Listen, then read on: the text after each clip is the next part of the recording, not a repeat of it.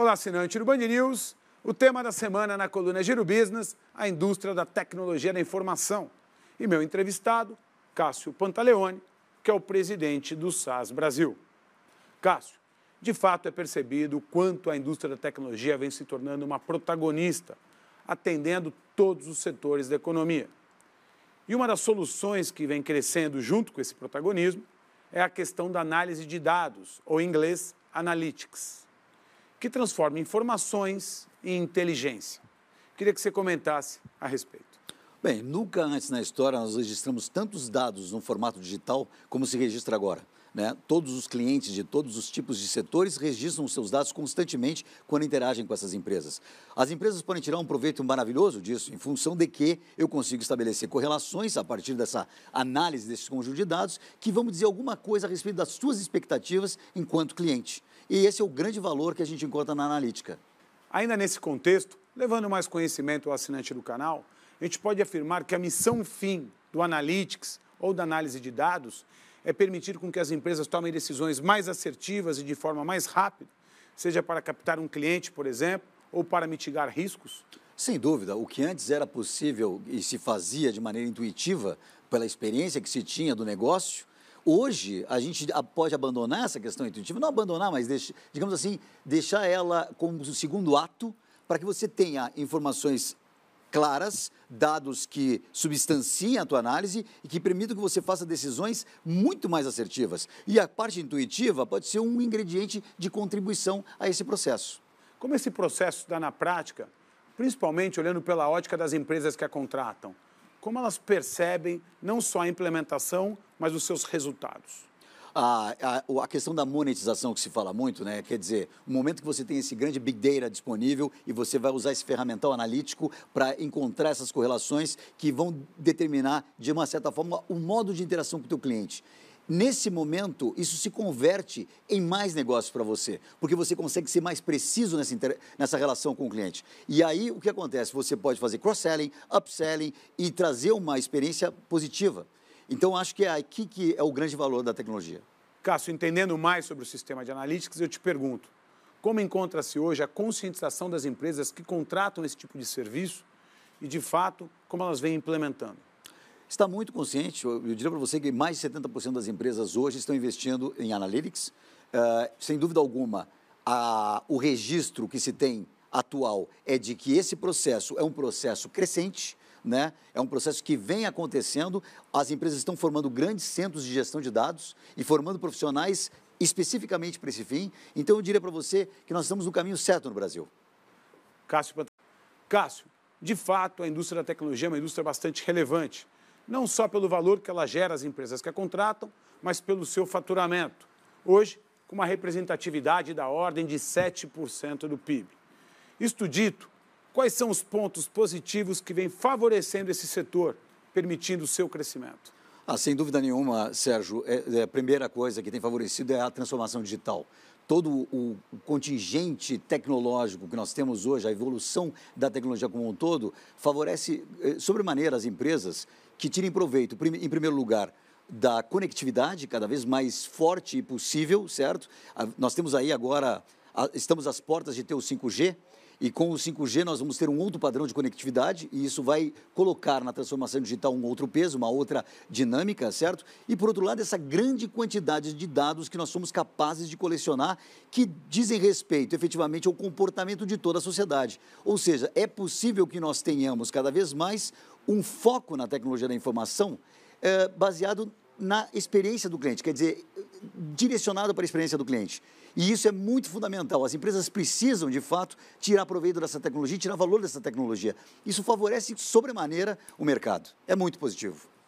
Cássio, ainda falando de oportunidades e pontos positivos, o fato das empresas, no geral, ainda investirem pouco em tecnologia mostra que existe, de fato, uma grande oportunidade para o setor?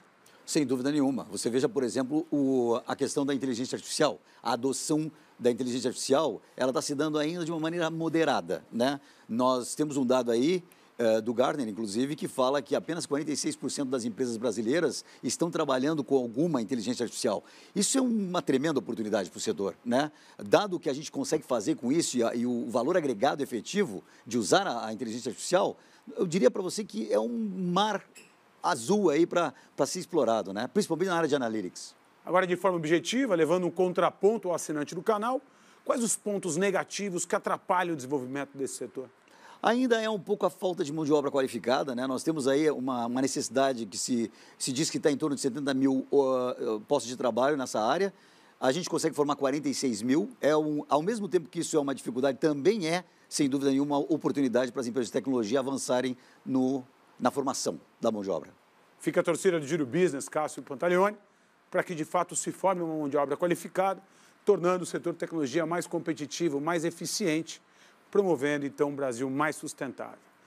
Cássio, a indústria da tecnologia vem crescendo em uma velocidade bastante acelerada. E na esteira desse crescimento, a demanda por uma mão de obra qualificada. Como encontra-se hoje a relação do crescimento do setor com a oferta de mão de obra? Existe um déficit de fato? E se existe, como o setor trabalha no seu dia a dia para qualificar mão de obra e poder crescer de forma sustentável? Existe de fato um déficit, o que é também uma grande oportunidade. E as empresas de tecnologia, de uma forma geral, identificaram isso e estão trabalhando, todas elas, eu acredito, que estão trabalhando dentro do seguinte modelo. Primeiro, a aproximação com as universidades, né? onde você coloca a tua tecnologia à disposição das universidades para formar mão de obra qualificada. E, por outro lado, a, a, a própria iniciativa de trazer o público, esse pessoal que precisa de maior capacitação, para dentro das empresas de tecnologia, dentro dos seus laboratórios de inovação, dentro dos seus laboratórios de, de startups, enfim, né? E isso tem acontecido de uma maneira muito forte. No SAS, inclusive, nós estamos desenvolvendo grandes parcerias com universidades representativas do setor brasileiro. Agora, falando sobre investimentos, não menos importante. O SAS, por exemplo, olhando globalmente, investe algo em torno de 27% da sua receita em pesquisas e desenvolvimento. Isso demonstra uma indústria que, de fato, precisa de capital intensivo para crescer? Também, Sérgio, sem dúvida alguma, mas o nosso investimento se dá muito mais por, pela visão que nós temos da, da, dessa questão do mundo analítico. Né? Você veja, recentemente nós anunciamos aí um investimento na ordem de um bilhão de dólares para sofisticar o ferramental de inteligência artificial.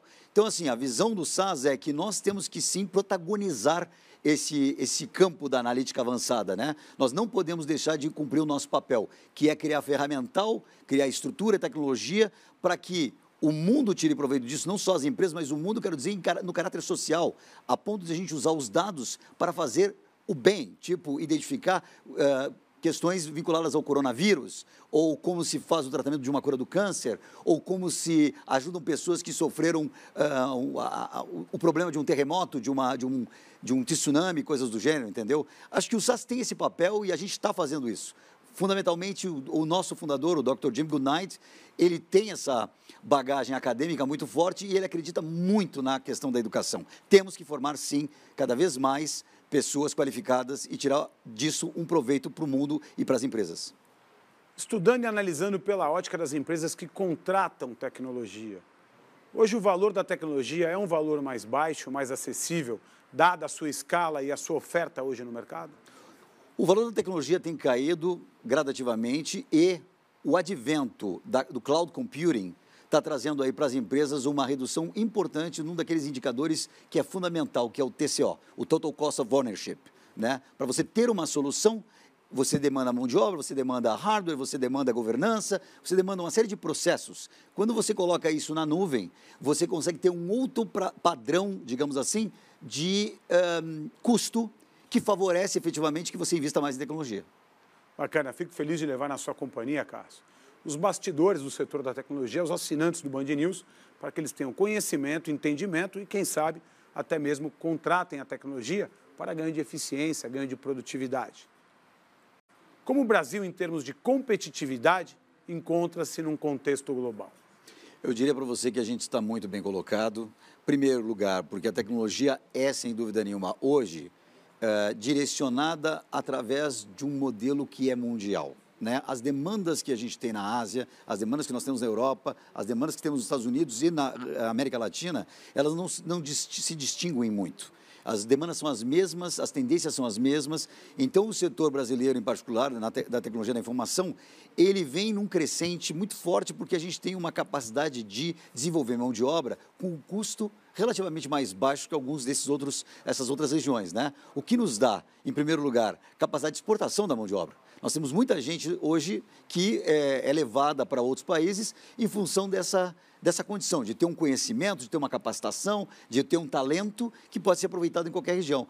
Eu diria que isso é o, o fundamento do nosso setor hoje no Brasil. O Brasil está muito bem servido, muito bem servido. As empresas multinacionais estão aqui acompanhando também o ditame das empresas nacionais. Né? A gente pode claramente ver que as empresas nacionais não perdem muito no sentido de comparativo uh, em termos de apresentar soluções para o mercado. O que, o que dá para nós, empresas multinacionais, um, digamos assim, uma, um, certo, uma certa, um certo protagonismo, vamos dizer assim, é que a nossa, nós desenvolvemos muita tecnologia, né? diferente do que é desenvolvida a tecnologia no Brasil.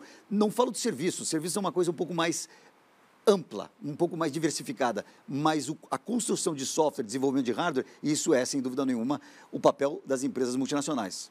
Vamos tentar transformar essa agenda positiva que você mencionou e que eu fico muito feliz de promover no Giro Business em números. Qual foi o crescimento que o setor obteve no ano 2019 e qual é a projeção do setor para 2020? Se fala nesse crescimento em torno de. O, o, o compound average growth rate do setor está em torno de 10%, para você ter uma ideia. Isso varia de ano para ano, evidentemente, em função de vários cenários aí que a gente tem que considerar. Ah, quando você olha para o SaaS, por exemplo, em 2019, nós crescemos, eh, de 2018 para 2019, nós crescemos uma taxa de 14% a 15%. Né? Isso considerando o Total Operating Revenue no Brasil. Mundialmente, o crescimento foi um pouquinho uh, menor, porque aí nós temos que considerar também a maturidade dos mercados e as oportunidades dos mercados, né? Mas a gente vem realmente numa crescente. São 43 anos, 44 anos de crescimento constante, daí você já pode ver as oportunidades que existem no setor. Cássio, e nesse novo cenário político, econômico, qual é a projeção do setor para 2020? Eu acredito que o setor vai crescer indiferente das, do cenário econômico e político, porque o que o norte do setor da tecnologia é a transformação digital e ela é inevitável. Ela, na verdade, ela é mais do que inevitável, ela é necessária, essencialmente necessária para as empresas. Então, não há uma questão de governo, não há uma questão de ideologia, não há questões de qualquer natureza que vão impedir esse crescimento. O que vai acelerar, sem dúvida nenhuma, os negócios é a necessidade dos mercados e os mercados precisam se adaptar a essa nova realidade. Cássio, aproveitando a sua companhia, podendo levar informações e conhecimento aos assinantes do canal, eu gostaria de falar sobre uma lei aprovada, que agora passa a vigorar em agosto, que é a Lei Geral de Proteção de Dados.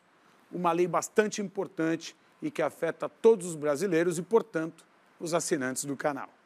Queria que você comentasse a respeito dessa lei e o impacto dela para a economia e para a tecnologia.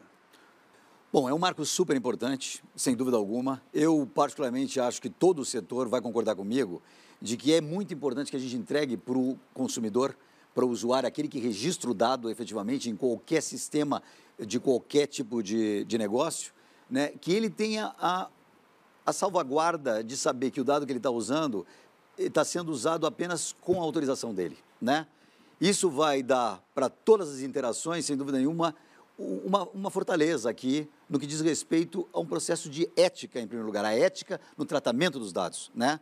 As empresas vão continuar podendo tirar vantagem disso, porque certamente uh, eu vou me interessar em divulgar alguns dados que são importantes para que eu, como usuário, tenha uma experiência de cliente favorável, né? E o setor com isso vai poder, o setor de tecnologia vai poder tirar uma vantagem, sem dúvida alguma, porque todo esse sistema de governança requer processos, tecnologia e estrutura que precisam ter monitoramento contínuo, né? principalmente no que diz respeito ao uso disso em nuvem, por exemplo. Cássio, queria promover aqui um exercício para o maior entendimento do assinante do canal. Existe então, por fim, a lei que vai ser implementada agora, que é a Lei Geral de Proteção de Dados. Pode-se afirmar que, antes da implementação dessa lei, os consumidores que inserem suas informações na internet, nas grandes redes, estão ou estavam correndo um grande risco, tendo por fim é, as suas informações expostas? Eu acho que não é a lei que coloca o risco, Sérgio, francamente, é o comportamento. o que acontece é o seguinte: nós temos aí toda essa dinâmica das redes sociais, por exemplo, né? onde os dados trafegam de um lado para o outro o tempo todo, e você se coloca ali porque você está fazendo um trade-off. Eu cedo dados para poder ter acesso a dados. Né? Esse trade-off ele é favorável a mim como usuário da rede social, por exemplo. Né? Então, qual é o risco que eu estou correndo? Eu estou correndo um risco calculado, porque eu decidi expor os meus dados. Né? Eu acho que é isso, não é um problema da lei em si. Perfeito. Fico feliz de levar esse conhecimento, esse entendimento ao assinante do canal, falando mais sobre tecnologia da informação e toda a sua cadeia produtiva, tão relevante e que promove tanta eficiência às empresas que a contratam. Cássio Pantaleone, foi um prazer recebê-lo no Giro Business. Obrigado pela companhia. Muito obrigado, Sérgio. Um prazer estar aqui contigo. Obrigado, Cássio. E obrigado a você, assinante do canal. Você que acompanha as colunas Giro Business, que em breve voltam com muito mais.